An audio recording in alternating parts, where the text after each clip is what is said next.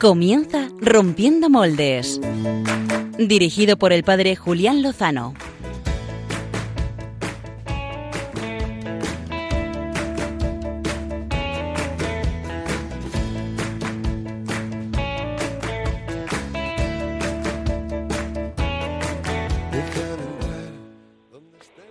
Muy buenas noches, queridos amigos. Eh, queremos entrar, si nos dejáis, eh, en esta última hora del domingo 27 de septiembre, eh, día litúrgico de San Vicente de Paul. Queremos entrar en vuestras casas y terminar el Día del Señor, pues con cosas bonitas que nos trae Él de, la mano de, la Iglesia y de tantas realidades que merece la pena conocer. en este caso, en esta noche, un programa con mucho corazón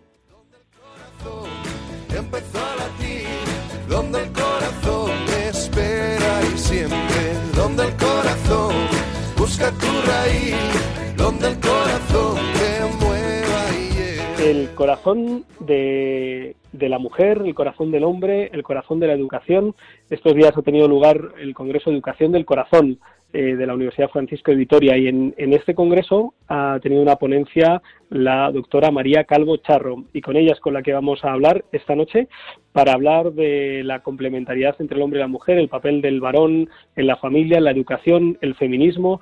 Hace dos semanas teníamos datos preocupantes sobre la situación de la mujer según una encuesta del Ministerio de Igualdad. Es preocupante saber que nunca se ha hablado tanto de los derechos de la mujer y que persiste, incluso aumenta las agresiones contra ellas. Quizás que estamos equivocando la, la mirada y el modelo y la propuesta. Vamos a hablar con ella de temas educativos, de temas de complementariedad, de identidad sexual y después tendremos eh, pues dos grandes secciones, el plan B con Clara Fernández y biorritmos con Álvaro González. Además, Clara está de cumpleaños, así que la felicitaremos.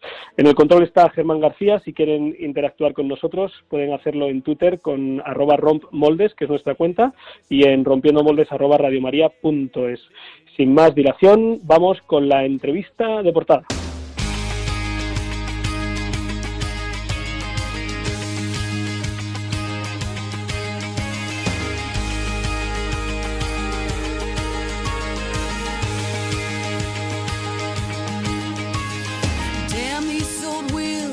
Como decíamos al comienzo del programa, esta noche queremos eh, hablar eh, con doña María Calvo Charro sobre una cuestión fundamental en nuestras vidas, que es nuestra identidad como hombres y mujeres, la complementariedad, eh, la llamada pues al amor, al matrimonio, a formar una familia, a la educación también. Y, ahora pues van a saber los oyentes por qué pues hablamos con doña María Calvo. Ella es profesora titular de Derecho Administrativo en el Departamento de Derecho Público de la Universidad Carlos III en Madrid. Es presidenta en España de la EASE, que es la Asociación Europea para la Educación eh, Diferenciada. Es directora de varias tesis doctorales, ha colaborado en medios de comunicación, ha sido investigadora también en universidades de prestigio como Harvard, es miembro del comité científico de varias fundaciones, Ciudadanía y Valores, también del Instituto de Estudios Educativos y Sociales, de la Fundación Europea Educación y Sociedad. Eh, también es miembro del comité científico del Foro de la Sociedad Civil y colabora en la Fundación Abaco, dedicada a la promoción de la educación de calidad. Es también miembro del Foro Universitario del Escorial y pues ha sido profesora también en cursos de orientación familiar y también en cursos organizados por la eh, la CECE, la Conferencia de Padres de eh, Instituciones de Educación Religiosa. Es miembro de la plataforma Juristas por la Tutela de los Derechos Fundamentales y también eh, participa en la ONG Cooperación Internacional en la Junta Directiva. También es miembro, miembro perdón, del patronato de la Fundación Red Madre, con cuyo presidente, con don Conrado, hablamos a comienzos del pasado verano sin hablar también de las ponencias, charlas, conferencias y la atención a la familia, una familia numerosa que ha formado. Así que, como ven los oyentes, hay algunas vidas que cunden mucho. Así que damos la bienvenida a Rompiendo Moldes y las buenas noches a doña María Calvo. Muy buenas noches, María. ¿Qué tal, don Julián? Pues nada, muy bien y encantado de poder eh, hablar con usted después de eh, algunas semanas intentándolo, lo hemos conseguido. he dejado para el final de la presentación pues algunos de los títulos de los libros que ha escrito y publicado. Mm, destaco Padres destronados, Iguales pero diferentes, La masculinidad robada, Alteridad sexual, Guía para una educación diferenciada y Educando para la igualdad. Eh, sobre todo enfocados en estas dos áreas que mencionábamos al principio, la, identidad, la vivencia de nuestra condición sexuada como hombres y mujeres y el ámbito de la educación y en concreto pues de esa eh, opción de la educación diferenciada. La razón por la que esta noche nos acompaña es porque es, una, es un tema de actualidad perenne, eh, la cuestión de la vivencia de la identidad propia y también de la educación. Y porque es un tema que está siempre en el candelero, especialmente ahora, entre otras cosas, por la eh, reforma de la ley de, educación. Vemos, doña María, que el tema de la educación, eh, también de la cuestión de la diferencia sexual, lleva mucho tiempo siendo interés. Eh, me gustaría preguntarle por qué eligió estos campos para especializarse en ellos. Sí, eh, bueno, yo como muy bien has dicho soy profesora de Derecho, soy jurista y nunca pensé adentrarme en estos campos que, que pillan tan lejos a, los legisladores y a los y al poder público en general, pero realmente como jurista eh, viví muy de cerca la aprobación de eh, algunas leyes que han sido o que ponen muy en cuestión el fundamento antropológico esencial del ser humano, que es la alteridad sexual. Leyes como el matrimonio homosexual, leyes como la ley de técnicas de reproducción asistida, que favorece que las parejas del mismo sexo eh, puedan adoptar hijos, una serie de leyes que, en fin, me empecé a percibir en ellas la eh, separación de la realidad respecto de la normativa jurídica, ¿no? Son normas que son negacionistas en cuanto a la ciencia, ¿no? Porque vivimos un momento muy paradójico y es que eh, justamente cuando la ciencia está más avanzada, cuando los avances de la tecnología de la imagen, la neurociencia nos ha permitido realmente demostrar ¿eh? que existen unas diferencias sexuales entre hombre y mujer, que existe la alteridad sexual, que existe el dimorfismo, que cada una de nuestras células está sexuada y que el sexo es constitutivo de la persona. Bueno, pues justo cuando, cuando la ciencia está más avanzada en ese sentido, justamente es cuando más se niega desde instancias políticas, sociales también, ¿no? Y, administrativas la existencia de diferencias entre los sexos. Entonces me di cuenta de que, bueno, que toda esta normativa jurídica era disfuncional, que era anacrónica, que, que, que eran, eh, pues eso, preceptos legales aprobados eh, desde la falacia, desde la mentira, ¿no? Entonces, bueno, pues para justificar mi, mi postura, pues tuve que tirar de argumentaciones científicas y empezar a estudiar pues los argumentos de los neurólogos, de los psiquiatras y bueno, me empecé a apasionar, empecé a tirar del hilo y aquí estoy. eh, sí, mm, vemos que la corrección política eh, no le asusta porque todos estos temas son temas muy muy delicados eh, en los que pues con mucha facilidad eh, cualquiera que no siga el discurso oficial pues es tildado mm, pues con mucha prontitud de bueno pues de muchas cosas no eh, le quería preguntar porque es uno de los temas que está también por debajo a veces de sus argumentaciones por el tema del feminismo. Mm, yo lo denomino el, feminismo oficial si se me permite la expresión. Yo querría preguntarle eh, qué hay en el feminismo actual eh, que se pueda rescatar y, que hay que lo haga incompatible con bueno pues con la recta razón y con un sano planteamiento humanista. Bueno el feminismo actual realmente eh, el feminismo siempre ha sido y siempre será eh, la defensa de la feminidad o sea, por lo tanto es el reconocimiento de la existencia de una especificidad femenina frente al hombre de manera que llamarse feminista y pretender un igualitarismo masificador o una igualdad a martillazos o que no existe una identidad sexual desde el nacimiento es absurdo. Podemos llamarnos de otra forma, pero estas mujeres que se llaman a sí mismas feministas realmente no se dan cuenta de que no lo son. Eh, del feminismo actual, ¿qué podemos rescatar? Pues podemos rescatar todo aquello que tenga que ver con la defensa de la equidad con ese feminismo de equidad que fue el que nació realmente en los años 20, los años 30, eh, que lo que pretendía era la igualdad de la mujer con el hombre en el ámbito público, ¿no? en derechos y en deberes, ¿no? que es algo magnífico, algo muy noble eh, y un objetivo que realmente se ha desarrollado y se ha implantado en los países eh, occidentales gracias a los hombres, ¿no? Porque eh, nosotros hemos conseguido la igualdad porque ha habido muchos hombres valientes que nos que nos han ayudado y que nos han apoyado en ello, ¿no? Esto también lo olvidamos, pensamos que ha sido una batalla eh, ganada solo por mujeres y no, no, detrás de, de toda esa lucha ha habido muchísimos hombres que, que nos han apoyado. Entonces, del feminismo actual lo magnífico es eso, ¿no? Que efectivamente hay que intentar que los salarios sean iguales, hay que intentar que la conciliación sea tanto para la mujer como para el hombre, hay que intentar que el hombre entre en el hogar, que la mujer salga profesionalmente, porque la mujer tiene que estar en los puestos de trabajo porque es, como decía Juan Pablo II, humanizadora de la sociedad, ¿no? Tenemos muchísimo que aportar con esa especificidad, ¿no? Con esa capacidad que tenemos de, de acoger, de nutrir, de comprender, de comunicarnos. Bueno, pues ahí tenemos que estar, ¿eh? ¿no? Una empresa, un puesto de trabajo, una, una instancia política o administrativa, no se puede perder el genio de la mujer. Eh, pero eh, por lo demás, la verdad es que el feminismo se ha desvirtuado mucho, se ha corrompido y ha atentado contra la propia esencia femenina, de manera que no se puede llamar feminismo, ¿no? Un feminismo, eh, entre comillas, que defiende la libertad de elección en cuanto al aborto, es un feminismo falso, es un feminismo que afecta a la raíz de la mujer, ¿no? Porque el aborto es una es una mm, una quiebra, digamos, eh, eh, una fractura insalvable en el alma de la mujer. Eh, el aborto, todas las mujeres, sean madres o no sean madres materialmente, tenemos esa huella, esa impronta psicológico-materna, ¿no? Entonces es en contra de nuestra propia esencia.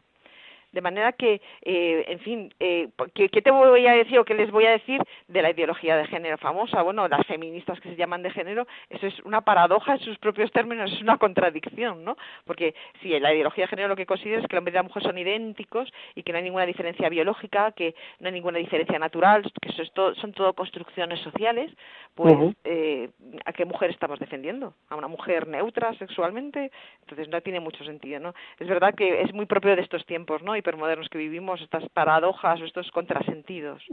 Sí, sí, sí, unas contradicciones profundas que, que además salían a la luz, salen a la luz con cierta frecuencia, incluso en declaraciones de los de las propias personas que se declaran feministas, pues la ministra de Igualdad, sin ir más lejos, hace hace poco, hace muy poquito.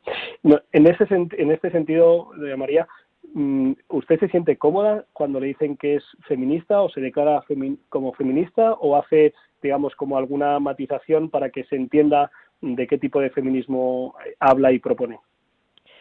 Eh, yo, nunca me he calificado a mí misma de, feminista. Realmente yo soy una defensora de, lo que Benedicto XVI llama la ecología humana, ¿no? O sea, yo defiendo al ser humano y dentro del ser humano pues hay, hay, ese dimorfismo sexual, ¿no? El hombre y la mujer y los defiendo por igual. Entonces defiendo esa especificidad masculina y esa especificidad femenina que tenemos porque nos retroalimentamos, nos complementamos, nos equilibramos. Entonces defender solo la esencia femenina me resulta un poco absurdo porque realmente necesitamos y precisamos en la vida diaria y sobre todo una vez que hemos sido madres del complemento de la masculinidad. Entonces, bueno, yo creo que eh, realmente las feministas lo que deberían hacer es comenzar por la defensa de la masculinidad, ¿eh? porque realmente los hombres son necesitados para el desarrollo de nuestra feminidad, ¿no? Sobre todo cuando somos madres, por ejemplo, eso es algo que es absolutamente patente, ¿no? El desequilibrio ¿eh? que se puede dar lugar en el, en el desarrollo psíquico, incluso personal de los hijos, cuando falta una de las dos figuras, la materna o la paterna, ¿no? Como la naturaleza eh, ha dado esa, esa maravillosa posibilidad de conseguir que el hombre y la mujer, eh, con esa alteridad, con esa diferencia, lleguen a, a generar un equilibrio, un hijo equilibrado porque ha absorbido de, de las dos de las dos vías. Entonces no me no me declaro feminista, pero sí defensora, digamos, de lo que es la ecología del hombre, defensa del ser humano, pues pues tal y como es. Nos defendemos tantas especies naturales y sin embargo al ser humano permitimos eh, que se hagan una serie de aberraciones físicas y psíquicas que, que en fin que son intolerables realmente. Sí, interesante. Ha hablado de, del rol de la masculinidad, bueno, de la identidad masculina. Esto lo ha tratado, al menos por los títulos, ¿verdad?, eh, en dos de sus libros. Em, los eh, hombres padres destronados y la masculinidad robada. ¿Qué es lo que ha descubierto en, bueno, pues en, la profundización de estas cuestiones cuando ha tenido que abordar y redactar estos, estos libros? ¿Qué, puede ayudarles porque noto que muchos hombres, especialmente los más jóvenes, ante este ambiente cultural eh, pues feminista desde esta perspectiva, como que o se acomplejan o no saben muy bien eh, vivir su masculinidad. No, no sé qué hay estudios sobre pues el déficit y, los problemas en el ámbito educativo, por ejemplo, pero bueno, ¿qué podría decir a los varones que nos estén escuchando en estos momentos? Pues que no tengan miedo a ser hombres, que no tengan miedo a ser hombres. Y que ser hombre no significa ser agresivo, ser bruto, ser, en fin, no, no, no, no. O sea, hay una, hay un abanico de masculinidades que va desde el blanco hasta el negro pasando por toda la escala de grises. Pero la masculinidad tiene una serie de características propias que, que en fin, no, no tienen que tener miedo a exteriorizarlas, ¿no? Entonces, el, el es verdad que, que además hay, tiene una, una, base, una fundamentación estrictamente científica, ¿no? El efecto de la testosterona sobre el cerebro masculino, pues genera una serie de, de, de, habilidades y de, y de actitudes que no son femeninas o que no las tenemos nosotras, que las podemos adquirir por la educación, sí, igual que nosotros tenemos una serie de habilidades, sobre todo relacionadas con esa capacidad maternal, que, que los hombres no nacen con ellas, pero que las pueden adquirir también por la educación. ¿no? Eso es lo maravilloso, ¿no? Que no, no todo es naturaleza y biología, sino que hay mucha educación también. Entonces, de ese juego, de esa interrelación entre la educación y la naturaleza, podemos llegar pues eh, a desarrollar una serie de habilidades que no teníamos. ¿A qué le diría a, a los hombres que nos estén escuchando, efectivamente, como, como le digo, pues que no tengan miedo al ejercicio de esa masculinidad. Es verdad que desde la Revolución del 68 hasta nuestros días ha habido una especie de confabulación social con lo femenino y con lo femenino maternal. Parece que las mujeres lo hacemos todo bien, parece que somos las únicas que lo hacemos todo correcto. Y es verdad también que los medios de, difusión eh, están ayudando mucho a dar una imagen eh, muy degradada de la masculinidad. ¿no? Normalmente cuando vemos una serie o vemos una película es muy fácil ver cómo eh, los protagonistas masculinos pues suelen ser los borrachos, los depravados, los que pegan, los que son agresivos, en fin. Es muy, muy difícil encontrar retratos realmente de hombres pues eh, de hombres dispuestos a dar la vida por una serie de valores, a dirigir a su familia eh, a poner su familia en el, en el primer plano de su, de su vida y de sus prioridades, etcétera, etcétera. ¿no? Entonces, bueno, pues hay que luchar contra esa corriente que desprestigia a, a los varones. ¿Cómo? Pues sencillamente eh, eh, siendo o ejerciendo esa masculinidad, una masculinidad plena, una masculinidad equilibrada, una masculinidad sin miedos. ¿no? En, el ámbito familiar esto lo vemos muy claro con el papel del padre y de la madre. ¿no? Hay, ha habido una tendencia en los últimos años a pensar que los hombres tenían que adoptar un papel como de madre bis o en fin, a un modelo femenino de lo masculino, ¿no? Entonces son padres que tienen miedo a ejercer la autoridad porque se les de autoritarios, tienen miedo a poner límites porque se les de, en fin, de fascistas que van a frustrar a los hijos, que les van a traumatizar. Parece como que, que todo gira en torno a la madre y que se les obliga a que hagan las cosas como las hacemos nosotras. A mí me ha pasado, ¿eh? Personalmente, yo a mi marido durante mucho tiempo le he exigido que hiciera todo como lo hacía yo porque se supone que era la perfección en persona, pero evidentemente eh, no es así, ¿no? Los hijos necesitan esa visión masculina de la vida, el padre tiende más a fortalecer a los hijos, las madres tendemos a protegerles, las madres, por ejemplo, tendemos mucho a la inmediatez, cuando necesitan algo se lo damos rápidamente, incluso nos adelantamos a sus necesidades, ¿no? ya les ponemos el vaso de agua en la mesa antes de que lo hayan pedido, mientras que los padres tienden más a la dilación, ¿eh? soportan más el llanto de un niño eh, durante más minutos o oyen el timbre de la puerta 20 veces antes de abrir, y mientras que las madres saltamos como un resorte de, de la silla ¿no? para abrir la puerta o que mi niño no pase frío. Entonces, bueno, pues eh, digamos que es muy bonito ver cómo la naturaleza ha dotado a los hombres de ese imperativo de la independencia, a las mujeres ese imperativo de la intimidad y de ese juego, ¿no? Pues eh, llegamos a, a ese equilibrio. Hay datos muy bonitos científicos, por ejemplo, que las mujeres por ejemplo, jugamos muchos juegos verbales con los niños, eh, juegos de pues eh, poesías, cuentos, eh, canciones que han pasado de generación en generación y que las cantamos o los contamos con una perfección absoluta, ¿no? Como nos han enseñado. Y luego llega el padre y el padre se inventa los personajes, mezcla Caperucita con Superman, las letras de las canciones en un caos, pero eso es mucho más estimulante para el cerebro de un niño, ¿no? Luego los juegos de los de los padres no son tan tan verbales, tan comunicativos como las madres, ¿no? Son juegos mucho más eh, físicos y son juegos de dar volteretas, de dar codazos, de dar empujones, de hacer el payaso y bueno, eso hay estudios que demuestran que el niño, por ejemplo, el niño cuando le han lanzado mucho por el aire cuando era pequeño, luego tiene la autoestima mucho más alta y tiene mucha más capacidad, digamos, de, de, ampliar horizontes, ¿no? Eso es muy interesante.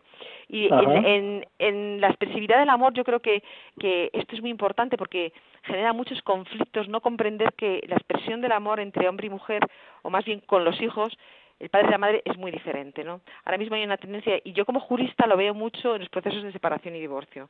Es muy triste ver cómo se da principalmente a las madres la custodia porque se piensa eh, que el padre quiere menos a los hijos, sencillamente porque tiene menos manifestaciones de emotividad o de emociones. Eh, el padre, los hombres no aman menos a sus hijos, lo que pasa es que es una forma de amor mucho más noble, porque ellos quieren fortalecer a los hijos, quieren exigirles, quieren hacerles capaces de superar los obstáculos que les esperan en el mundo exterior. Entonces, sí, el pues, modo de expresión es diverso, ¿verdad? Claro, entonces bueno, pues pues pues dejar a los hombres que entren en el hogar.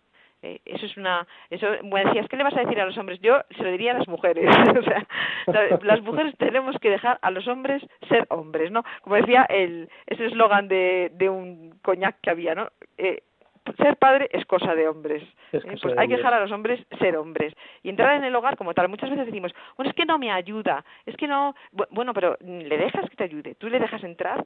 Muchas veces hay que ponerse una venda en los ojos, que, ojos que no ven, corazón que lo siente. O irse a pasear al perro o al gimnasio. Y dejar al hombre este espacio, dejarle que lo haga a su manera. ¿eh? No le va a hacer a lo mejor el puré de verduras que nosotros vamos a hacer, a lo mejor la parte de arriba del pijama no pega con la de abajo, o a lo mejor no los ducha. Da igual. Los hijos tienen que beneficiarse de la presencia de su padre y de esa actitud de su padre que es distinta a la nuestra y que les enriquece muchísimo. Entonces hay que dejarlas entrar, como son, que son, que son, que ejercen más autoridad, que sancionan más, que se enfadan más. Es fabuloso para los hijos, es que lo necesitan. Nosotros somos demasiado, les protegemos mucho, ¿no? digamos que tendemos a, a mantenerles dentro del, del útero materno cuando ya tienen 35 años. ¿eh? Y estamos, estamos como en el limbo de lo irreal, es verdad. Y ahora con el COVID Don Julián, se ve mucho. caemos en la, en la sobreprotección. Intentamos mostrarles un mundo en el que no hay enfermedad, en el que no hay muerte, en el que no hay dolor, y eso es un error, ¿no? Yo digo, creo que sin educación, más bien sin verdad no hay educación. Y el padre tiene un papel muy, muy importante ahí, porque el padre es el puente con la realidad. El padre es mucho más brusco en ese sentido, pero eso es muy sano, ¿no? El padre, el padre cuando, cuando un hijo, por ejemplo, a mí me ha pasado, ¿eh? Cuando mi hijo estaba en el banquillo jugando al fútbol, o más bien no jugando al fútbol, porque le sentaban, siempre, siempre pensaba, bueno, pues que habrá que comprarle otras zapatillas. Es que el pobre estará cansado, es que tendrá décimas de fiebre. Y mi marido siempre, viendo la realidad y enfrentando a la realidad, decía, es que eres un vago indecente, es que no te mueves, es que no entrenas, que eso lo necesitan nuestros hijos, ¿no? Y ahora mismo con el COVID, pues no, no aislarles de la realidad, ¿no? También enfrentarles un poco a, a, la, a la verdad, aprovechar también como cristianos, que es muy importante, eh, el tema de la muerte, no aislarles del tema de la muerte, ¿no? Hay que enfrentarles a él con suavidad, según la edad que tienen, efectivamente, pero pero la muerte está ahí. Somos mm, pertenecemos a este es el tiempo que nos ha tocado vivir y bueno pues pues pues ellos tienen que aprender a, a, vivir con ello no quería preguntarle precisamente eh, qué retos y qué riesgos ve en la actual situación de pandemia eh, de cara sobre todo a que los educadores, y cuando digo educadores me refiero fundamentalmente, principalmente a los padres, también a los profesores, eh, ¿qué, retos hay y qué riesgos en, en esta situación de, de, pues de confusión, de, de cambio totalmente de, de tantos modelos y, y de incertidumbre?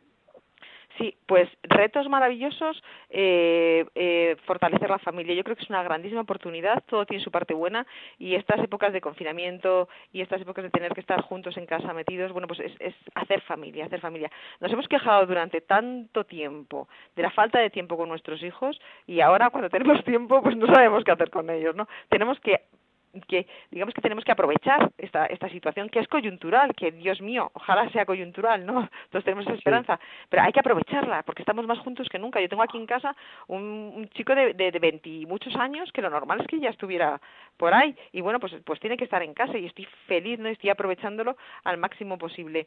Y bueno los adolescentes que estarían por ahí danzando también los tengo metidos en casa mucho más tiempo de normal ¿no? en el confinamiento pues qué les voy a contar de manera que bueno hemos hemos hemos tenido conversaciones magníficas hemos compartido comidas, compartido cenas y desayunos, que eso es algo importantísimo que los expertos lo recomiendan, los psiquiatras lo recomiendan a fondo. Compartir comidas con los hijos es un momento en el que eh, aprovechamos, aunque haya conflictos, aunque haya gritos, aunque haya, da igual, es importantísimo porque aprovechamos para eh, darles a conocer las normas, para saber que hay límites. Los hijos necesitan límites, necesitan unas barandillas en la escalera a las que sujetarse, sobre todo los adolescentes. Si no hay normas que vulnerar y que saltar pues su vida no tiene sentido, ¿no? Se sentirían como en una habitación sin, sin las cuatro paredes, perdidos, ¿no? Entonces, bueno, es un momento eh, ideal para, para que nos cuenten qué, qué tal les ha ido el día para la comunicación. Hay estudios que demuestran que cuando los hijos eh, comen, cenan o desayunan al menos cinco veces, cinco comidas del, tipo que sea, durante una semana con sus padres, hay una diferencia cuantitativa entre los hijos que lo hacen y no lo hacen. Los hijos que lo hacen tienen eh, mejores notas, luego eh, tienen menos flirteos con el alcohol y las drogas, O sea, hacer familia en torno a una mesa, eso es, es, es, una maravilla, ¿no? Entonces, bueno, los retos son, son esos, ¿no? Compartir espacio, compartir tiempo ¿eh? y, y hacer familia. La, los riesgos, pues yo creo que el mayor riesgo que, que es el que he comentado antes, el sobreproteccionismo, ¿no? Ejercer la hiperparentalidad, ¿no? Intentar que mi hijo no le pase nada, eh, hacerle crecer con miedos, ¿no? Es muy, es muy triste porque estos niños sobreprotegidos luego son seres muy débiles y muy dependientes, ¿no? Y, crecen con mucha ansiedad interior y esto no, no debería ser así, ¿no? Entonces estos niños, bueno, hacerles confiar en ellos, darles pautas de comportamiento, confiando en que aunque sean muy pequeñitos, eh, lo hacen fenomenal. Es maravilloso ver cómo, cómo se ven niños.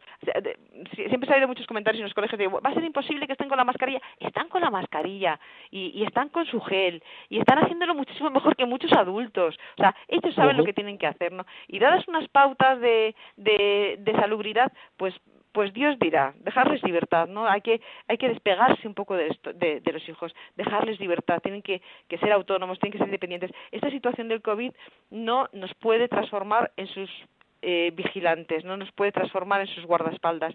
La relación con los hijos tiene que ser de apego y de distancia digamos que tiene que ser de aventura y de custodia, ¿no? Aventura, hay que dejarles ¿eh? a ellos, bueno, bueno, tienes que dar la mascarilla, tienes que proteger, pero bueno, ya luego es tu libertad, ¿eh? sobre todo a partir de cierta edad, ¿eh? aventura, porque bueno, eso a ellos les va a hacer responsables, les va a hacer crecer, les va a hacer autónomos, y luego custodia, es, tenemos que estar detrás un poco controlando la situación, evidentemente, ¿eh? pero hay que saber tener ese juego de soltar rienda, agarrar, soltar rienda, agarrar. No puede ser todo agarrar y tenerles metidos en el seno materno, porque al final, como dicen los psiquiatras, les metemos en, en una especie de cárcel invisible de inmadurez psicológica, no les dejamos crecer.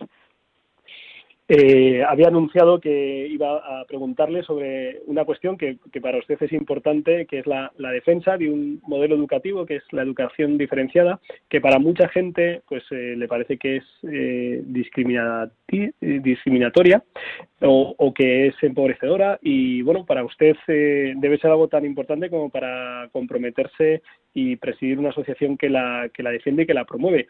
¿Qué le diría a las personas que piensan que es eh, empobrecedor esta opción o que es discriminatoria? Sí, bueno, pues eh, yo empecé defendiendo la, la educación mixta porque pensaba que iba a ser lo mejor para la igualdad de oportunidades realmente eh, pensaba que bueno pues que, que, con la socialización los niños y las niñas en el colegio pues eh, íbamos a acabar con ciertos estereotipos culturales que, que íbamos a conseguir una igualdad de oportunidades real etcétera etcétera.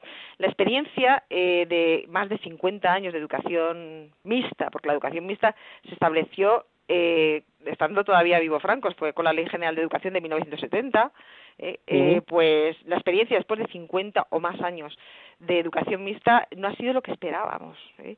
Entonces, los documentos PISA, eh, que son los documentos de la OCDE, que se hacen más o menos anualmente, pues han venido a reflejar una serie de, de datos que nos ponen en cuestión si realmente estamos en el camino correcto o no.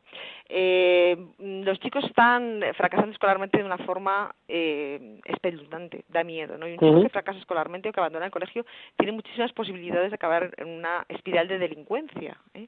Eh, los varones están muy por detrás de las niñas, eh, repiten el doble que las niñas, son un 50% de fracaso escolar en los colegios públicos, tres de cada cuatro expedientes disciplinarios son de muchachos. Entonces, es verdad que el chico está con un problema educativo que hay que atender. Y las niñas, curiosamente, siguen por detrás, de esta, van muy bien escolarmente, por, en términos generales, cumplen todos los objetivos de la OCDE, pero es verdad que en matemáticas, en ciencias, en informática y en tecnología todavía están por detrás. Lo más curioso, el dato que hay que tener en cuenta, es que tenemos, por ejemplo, menos ingenieros ahora que en la década de los 70. Y también habría que tener en cuenta que en países tan avanzados en igualdad de oportunidades como son los países nórdicos, ahora hay menos ingenieras que nunca. Es decir, después de tantos planes de igualdad, después de tanta normativa, después de tanto eh, avance en la educación mixta y tantos medios como tenemos, estamos dando marcha atrás, estamos más separados que nunca, eh, los chicos están fracasando escolarmente, las chicas no avanzan en, matemáticas, ¿qué es lo que está pasando?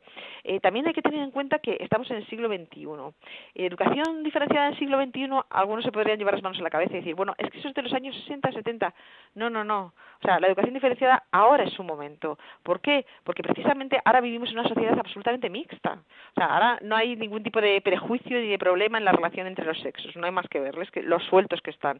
Eh, de manera que ahora que realmente la mujer se ha incorporado al mundo profesional, que los padres quieren incorporarse al mundo del hogar, que muestran sus afectos, sus emociones, que están en las consultas de los pediatras, en fin, que la, que la educación, digamos que la sociedad es mixta, ahora es el momento en el que nos tenemos que centrar en la identidad masculina y femenina, porque es el momento de crisis de identidad más fuerte, ¿no? Yo creo que, que la crisis más fuerte que estamos viviendo en el siglo XXI es precisamente esa crisis de identidad, ¿no? Entonces, eh, en las escuelas, eh, tratar a los niños y las niñas como seres neutros sexualmente está dando lugar a mucho fracaso escolar, a mucha frustración, a mucha decepción, entonces, eh, volver a retomar esa esencia femenina y masculina, darles un tratamiento adecuado, es un privilegio, es un lujo ahora mismo. Además, cuando hablamos de educación diferenciada, hablamos de educación diferenciada, no de vida diferenciada. Se trata de que nuestros hijos estén unas horas separados y luego se reincorporen al mundo mixto normal. ¿no? Eh, se trata de, de, de aprovechar esas especificidades que tenemos y se trata también de, de ser justos, de ser justos con los niños y con las niñas. Ahora mismo, sobre todo con los varones. ¿Por qué? Porque vuelvo otra vez a la ciencia. Se ha descubierto, gracias a estos avances de la tecnología de la imagen, que el cerebro masculino no madura al mismo ritmo que el cerebro femenino. El cerebro masculino, los niños maduran más tarde. Eh, siempre hemos oído a nuestras abuelas, bueno, es que las niñas son más espabiladas. Pues claro que las niñas son más espabiladas. Ahora hay una documentación científica. Sí, eso lo, eso lo hemos sabido siempre. Ahora tenemos imágenes del cerebro, ¿no? Que lo acredita, ¿no? Pero es que es curioso porque eh, hasta dos años antes madura el cerebro femenino. Mira, en destrezas verbales, en habilidades lingüísticas, es descaradísimo. A los dos meses hay muchísima más actividad eléctrica en el hemisferio izquierdo, que es el destinado a las habilidades, en el cerebro femenino. A los 20 meses las niñas triplican en vocabulario a los varones. Les triplican con 20 mesecitos. Luego ya les nos igualamos en vocabulario, pero nunca en velocidad al hablar. En velocidad siempre vamos a ir por delante. ¿eh? Y, en fin, con cuatro añitos o con tres, todo lo que dice una niña es inteligible, incluso con dos. Pero un varón en fin, Einstein aprendió a hablar con cinco y no era tonto precisamente. O sea que no comprender eso está produciendo muchísima frustración en los muchachos. Con la psicomotricidad fina, por ejemplo, pasa lo mismo. Las niñas nacen, las mujeres tenemos una psicomotricidad fina, lo que es la psicomotricidad distal, muy desarrollada de nacimiento. O sea, eh, cogemos el lápiz mm, como si lo hubiéramos escrito toda la vida, hacemos una letra pulcra, maravillosa, y los niños no, los niños nacen con la psicomotricidad axial desarrollada, que es la del lanzamiento de objetos, ¿no? Entonces, bueno, coger el lápiz y lo lanzan de maravilla, pero eso de hacer una letra limpia y pulcra, pues, bueno, entonces, claro, eh, todas estas diferencias, si nos tienen en cuenta, injustísimo para los chicos, porque claro, eh, el niño es un niño, no es que sea torpe, no es que sea vago, no es que sea malo, es que es chico, y hay que comprender que sus ritmos de duración cognitiva son más lentos. Y bueno, y de esa comprensión, curiosamente, se produce, digamos, una aceleración en el ritmo. Es decir, si a un niño se le comprende, va a acelerar ese ritmo, va a ir mucho más rápido que si se le está machacando con que lo haces mal, con que eres vago, con que eres torpe, con que eres disléxico, con que eres hiperactivo. La hiperactividad, por ejemplo, en los hombres, la hiperactividad en los chicos es casi de un 90% frente a las chicas.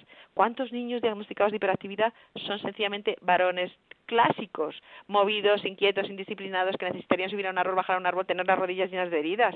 Lo que pasa es que ahora se les exige que estén en una silla, sentados, sin moverse, como su compañera de pupitre. Y entonces, bueno, pues nos explicamos que tres de cada cuatro expedientes disciplinarios sean de chicos. Es que los chicos no son malos necesariamente, son varones y necesitan moverse y necesitan soltar toda esa, testosterona, ¿no?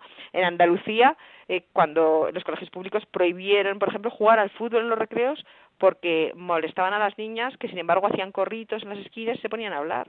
Entonces, prohibir a un niño jugar al fútbol es, en fin, es un atentado contra, contra su dignidad, porque los chicos necesitan esa, soltar esa energía para luego estar tranquilos, precisamente. Si no, estaremos gestando violencia. Si esa agresividad no la sueltan frente a un balón, luego ese niño puede ser violento con su compañera de pupitre. Entonces, bueno, volvemos a las paradojas de la sociedad actual. No queremos que estos niños sean tranquilos y, sin embargo, no adoptamos las medidas razonables para que sean tranquilos como lo ha sido toda la vida. ¿no? Antes que crecían más en la calle, y entonces pues volvían a casa mucho más exhaustos, digamos. Ahora, y ahora con el COVID peor, todos los tenemos metidos en casa. Fíjate, le diré que yo, por ejemplo, a mis hijos aquí y a mi marido, les compré lo primero, en cuanto declararon el COVID y el confinamiento, les compré unos pedales de esos estáticos y les ponía todos los días a pedalear. Digo, yo no los aguanto, como no pedaleen dos horas, luego no hay quien los aguante. Y bueno, luego estaban mucho más relajados. Es muy parecido al el alivio biológico que ellos sienten moviéndose, es el alivio biológico que las mujeres sentimos comunicándonos. O sea, si, si, si durante el confinamiento a mí me cortan el teléfono o no me dejan hablar por el móvil, me han matado.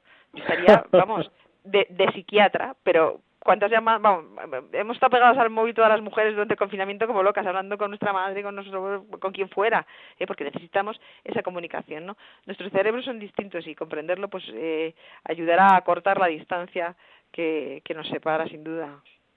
Eh, lo ha mencionado eh, la profesora María Calvo Charro en, en, esta entrevista, que le agradecemos, eh, que por debajo de todo esto pues hay un, una maravilla, que es la creación eh, pues como hombres y como mujeres diferentes, iguales en, en, esencia y en dignidad, por supuesto, pero maravillosamente distintos y complementarios. Y de ahí se derivan pues muchas cuestiones como esta que acabamos de mencionar de la educación diferenciada como una opción en la que en libertad se puede escoger, eh, no se impone, ¿verdad? Pero tampoco eh, pues se, eh, es lógico o es justo que se quiera imponer un modelo único.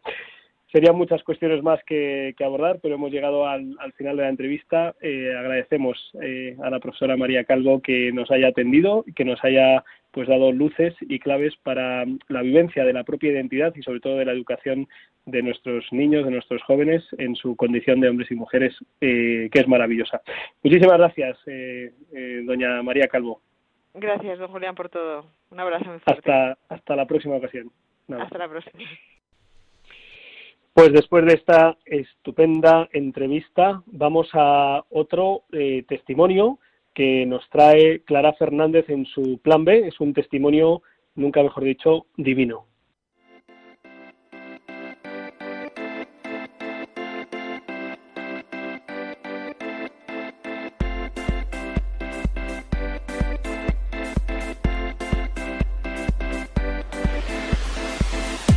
El Plan B con Clara Fernández.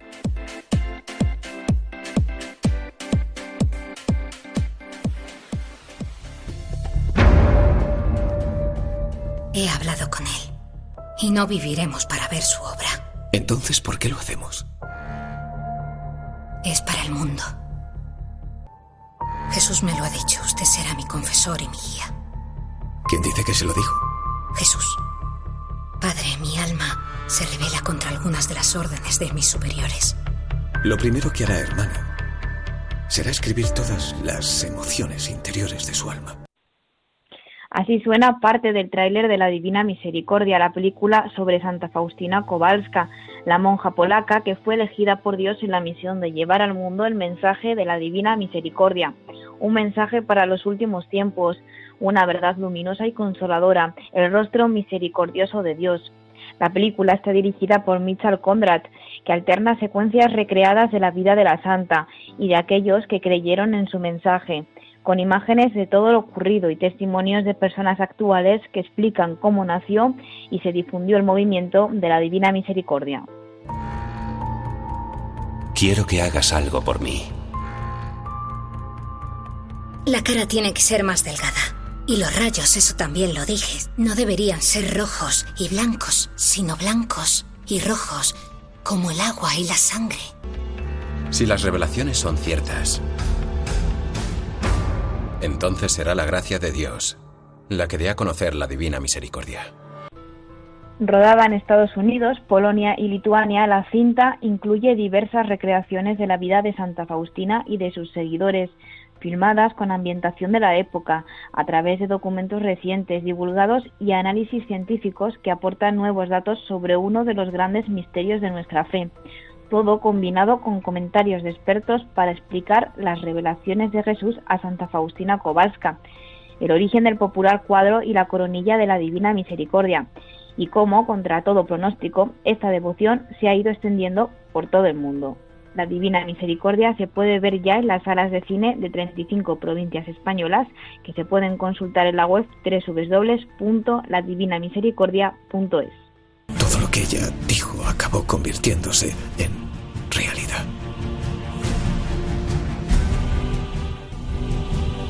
Si superponemos la imagen de Kasimirovsky y la imagen del sudario de Turín, veremos que las proporciones son idénticas.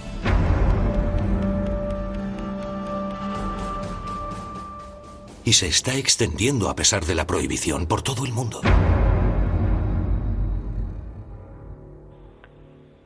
Pues muchísimas gracias, Clara Fernández, por traernos este planazo no sé si es A o es B en este caso. Yo he tenido la oportunidad de visionar la película esta semana y debo reconocer, es una película documental, un docuficción, y debo reconocer que he descubierto muchos aspectos de, de esta devoción, de las revelaciones de Jesús a, Santa Faustina Kowalska, eh, el acompañamiento del padre espiritual, las dificultades con las que se encontraron, el papel de Juan Pablo II, las prohibiciones que sufrieron, en fin, he descubierto un montón de cosas que desconocía y que me han ayudado a dar más valor a este regalo que nos ha hecho el Señor por medio de, su iglesia, en este caso de, Santa Faustina Kowalska. Así que nada, mucho ánimo porque este fin de semana ha sido el estreno y seguro que hay oportunidad en los próximos días de visionar esta, este documental. Muchas gracias, Clara. Espero que, tú también disfrutes si no la has visto ya. ¿Tú has podido eh, acercarte a verla? No, pues la han estrenado hoy, no, ayer, ¿no? Sí, ayer. Eh, este, fin de, este, este, fin de semana, sí, sí. Por cierto, que yo creo que podría ser un buen regalo de cumpleaños eh, en el día hoy precisamente en el que los cumples. ¿Qué te han regalado, Clara? Pues eh, bueno, me han regalado alguna cosilla por ahí, algo ha caído, algo ha caído. algo ha caído. Bueno, pues te felicitamos y le pedimos a nuestros oyentes que, que te tiren de las orejas virtualmente y que te encomienden mucho. Vale. Pues después de escuchar el plan B de Clara Fernández, vamos a escuchar la música más dicharachera que nos trae como siempre Álvaro González.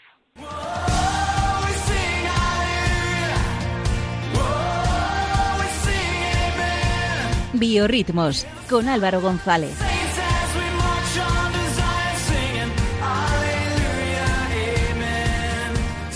Singing Aleluya, Amen. Amen.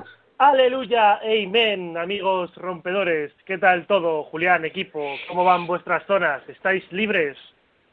Eh, pues de momento seguimos libres, pero Fuenlabrada sé que cada vez está peor y Alcorcón me parece que desde mañana pues también tiene algunas zonas limitadas. No sé si confinan a Clara Fernández. No, a mí no me pilla afortunadamente.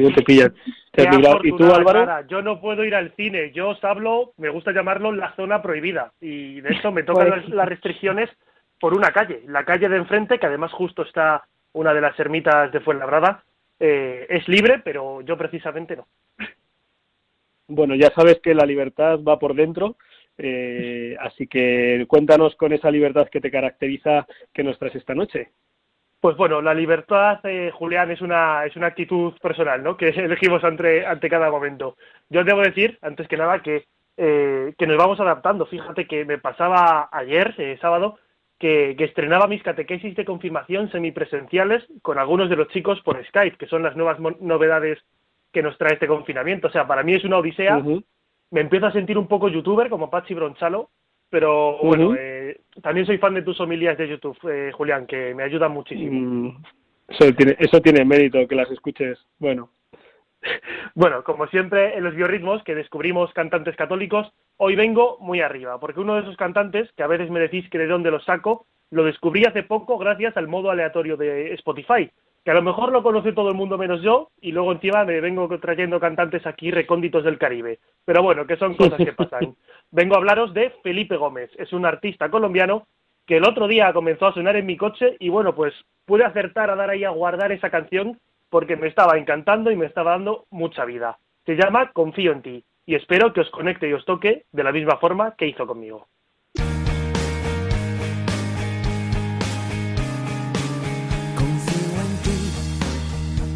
seguro, pues tú nunca me has fallado. Camine oscuras, tú estás a mi lado. Y ya no te ahora sé que estás aquí. Confío en ti. Ya no me apoyo en mi supuesta fortaleza. Me confunde mi pecado, mi tibieza. Eres amor, tan solo amor, confío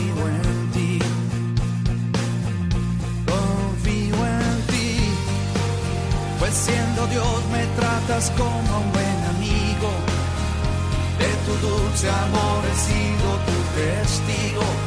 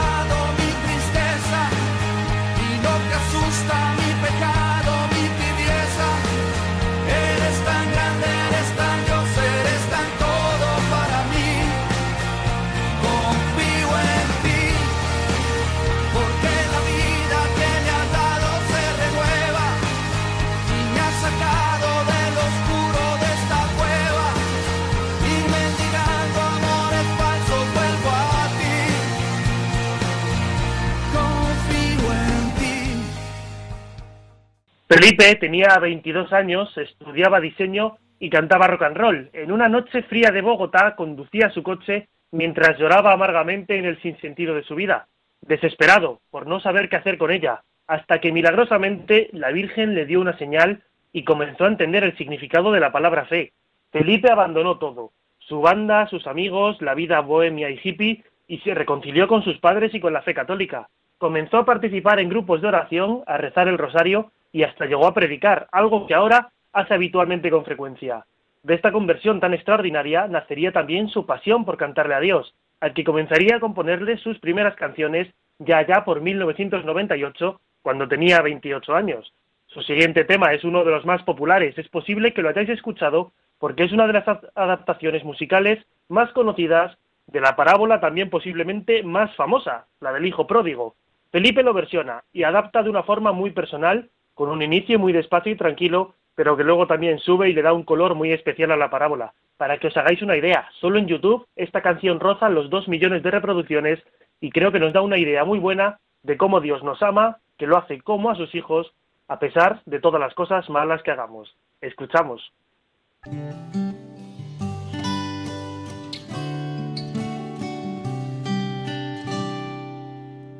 Hoy vuelvo, mi Señor, vuelto pedazos. Mis ropas y mi alma retazos. No te puedo mentir que tuve hambre y mi alma vuelta a trizas. Ya no tengo la sonrisa que se dibujaba ayer.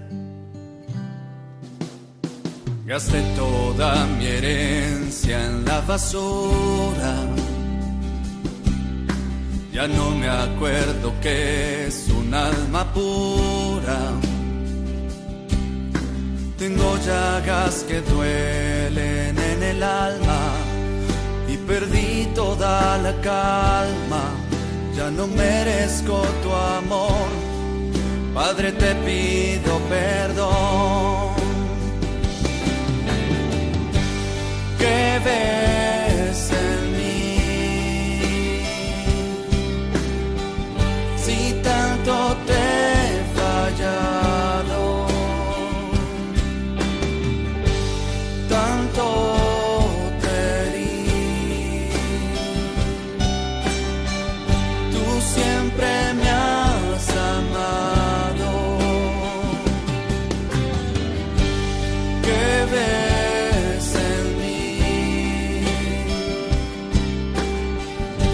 Casi olvidé tu nombre.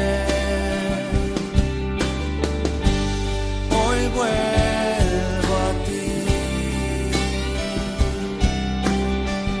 Tu amor nunca se esconde.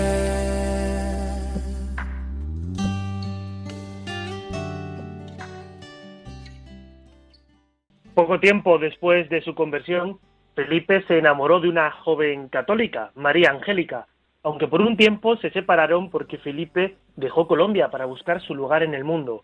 En un encuentro en Nueva York con San Juan Pablo II, entendió que Dios le mostraba que su lugar estaba junto a María Angélica. Regresó a su tierra, se casaron y ahora forman una feliz familia cantando juntos junto a sus hijos para Dios. Eh, su último tema eh, que vamos a escuchar esta noche es bastante especial. En estos tiempos en los que además vemos cómo el valor de la vida se está despreciando de una forma preocupante desde las instituciones políticas, Felipe Gómez nos da un ejemplo con su activismo en defensa de la vida. En su caso, y por la situación que vive Latinoamérica, su lucha es contra el aborto, como la que nos propone con esta canción que vamos a escuchar. Él además cuenta agradeciendo a Dios que algunas de sus canciones han convencido a madres para que continúen adelante con sus embarazos y no aborten. Es una canción más tranquila y que viene en forma de carta que desde el vientre materno le escribe un bebé a su madre. Escuchamos Te llamo mamá.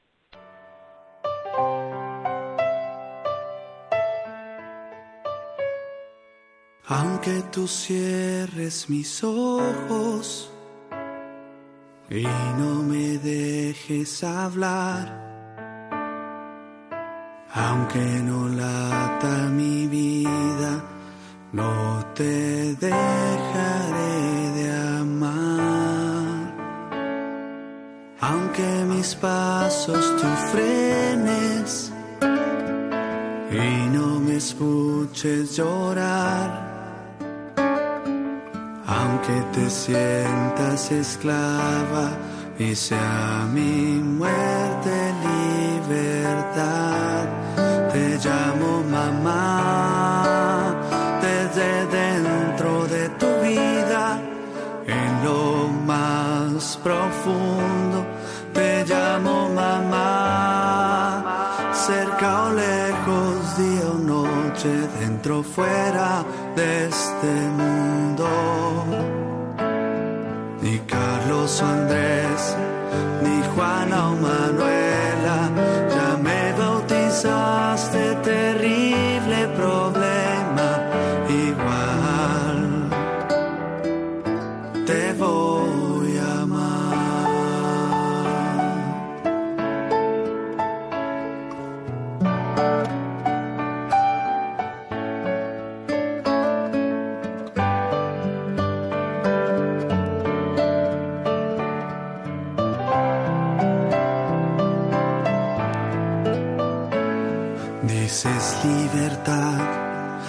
tienes derecho, mas dentro de ti mi cuerpo deshecho igual. Te voy a amar. Te llamo.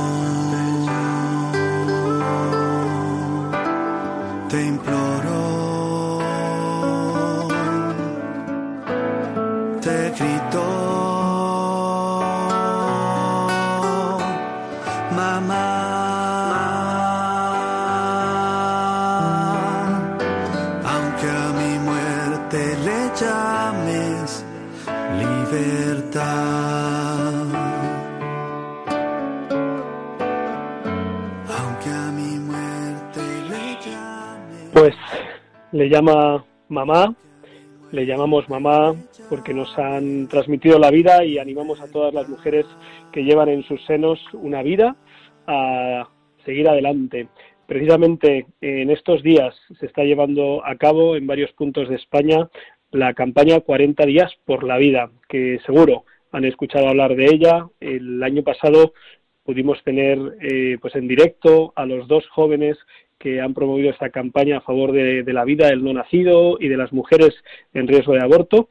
Eh, animamos a apoyarla con vuestras oraciones, también con el ayuno y los que viváis en esos puntos donde se realiza, en Madrid y si no recuerdo mal también en Jerez de la Frontera y algún otro punto que no recuerdo ahora, pues a sumarse también, a sumarse a esta grito y oración por la vida.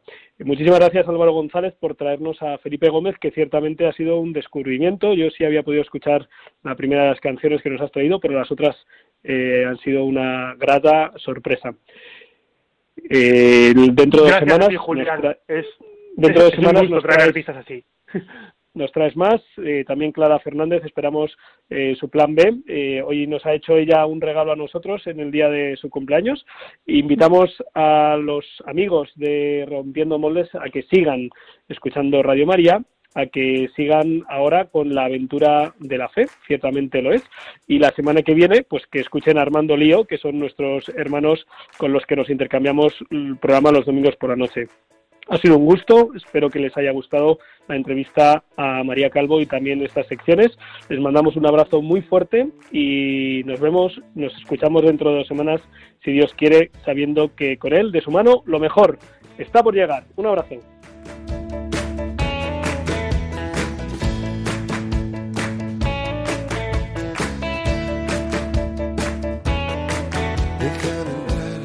Donde estén tus sueños, donde tus anhelos se ponen al sol.